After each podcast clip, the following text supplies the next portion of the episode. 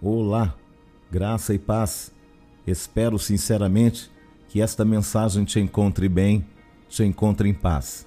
Caso contrário, ela possa ser um alento ao seu coração. Todos os dias renascem com uma nova esperança. Eu acredito nas forças de um Deus que rege todo o universo. Ele é meu mestre, minha luz, meu caminho, minha verdade, minha vida, e por isto vou cada vez mais longe.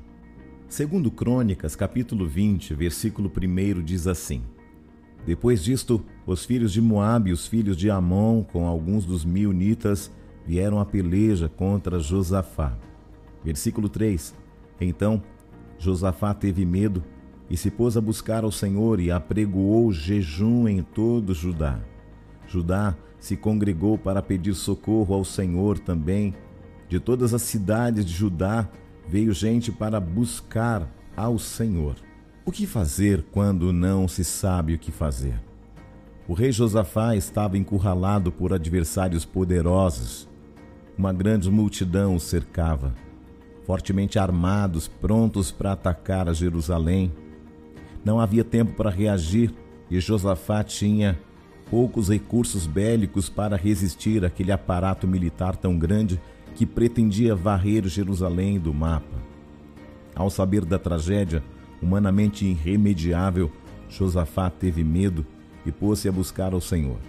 Convocou a nação para orar e jejuar, e em sua oração o rei disse: Ah, nosso Deus, acaso não executarás tu o teu julgamento contra eles?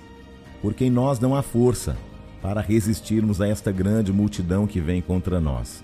Não sabemos nós o que fazer, porém nossos olhos estão postos em ti. Diante da situação de desespero, Josafá admite sua incapacidade. Reconhece que não sabe o que fazer, mas põe seus olhos em Deus. Aqui podemos tirar quatro lições imprescindíveis para nossa própria vida. Primeiro, quando você não souber o que fazer, busque a Deus de todo o teu coração com jejum e súplica. Há momentos em que os problemas vêm sobre nós como uma avalanche avassaladora, como um terremoto assustador. Nessas horas, nossos recursos são absolutamente insuficientes para enfrentarmos a situação e nada podemos fazer senão recorrermos ao Deus dos céus e clamar pela sua ajuda e socorro bem presente. A oração e o jejum são recursos sobrenaturais, são armas espirituais que estão à disposição do povo de Deus. Quando agimos por nossa própria destreza, fiados em nosso intelecto ou força humana, ficamos sujeitos a derrotas absolutas. Mas quando buscamos a Deus em oração e nos humilhamos sob Sua potente mão, então seu braço forte sai à nossa frente e nos concede a vitória. Em segundo lugar, quando você não souber o que fazer, Confie nas promessas de Deus. Não basta apenas orar, é preciso orar como convém. Não basta pedir, precisamos conhecer a quem pedimos. Josafá reconhece que Deus é soberano e poderoso, Senhor dos céus e que domina sobre todos os reinos da terra. Ele ora conscientemente de que as mãos do Senhor estão a toda a vitória, força e poder e não há quem possa resisti-lo. Quando compreendemos a grandeza de Deus, nossos grandes problemas se apequenam. Mas Josafá deu um passo além de sua oração. Ele suplica pela promessa de Deus. Ao mesmo tempo em que buscou a Deus em oração, abriu as Escrituras para orar e fundamentar as suas petições nos alicerces firmes das promessas de Deus.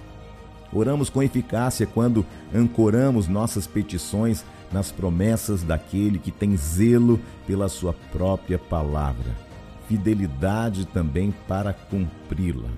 Em terceiro lugar, quando você não sabe o que fazer, ouça e obedeça a palavra de Deus.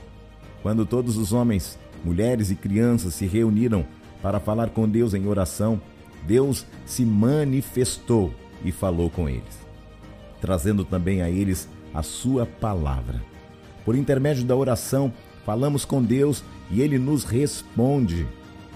A palavra veio ao povo e os encorajou a não olhar para as circunstâncias, a não temer as ameaças do inimigo. Deus lhes acalmou o coração, dizendo que pelejaria por eles e lhes daria vitória. A palavra tirou fé ao coração deles e tirou seus olhos do problema para colocá-los em Deus, que está acima de todas as coisas. Em quarto e último lugar, quando você não souber o que fazer, louve a Deus com confiança. Quando o povo ouviu a voz de Deus, o medo foi substituído pelo louvor. Eles enfrentaram os exércitos inimigos não com armas carnais, mas com louvor. Eles não louvaram depois que o inimigo foi derrotado, eles louvaram para derrotar o inimigo. O louvor não é apenas a consequência da vitória, mas é a causa de nossa vitória. Tendo eles começado a cantar e dar louvores, pôs o Senhor emboscadas contra os filhos de Amon e Moabe e aos que vieram contra Judá, e foram desbaratados. O louvor é o brado de triunfo dos filhos de Deus no campo de batalha. Quando os problemas parecerem insolúveis, intransponíveis, faça o que fez Josafá. Ore, jejue, obedeça e louve ao Senhor, e os inimigos serão desbaratados. Eu sou Bispo Júnior Neri.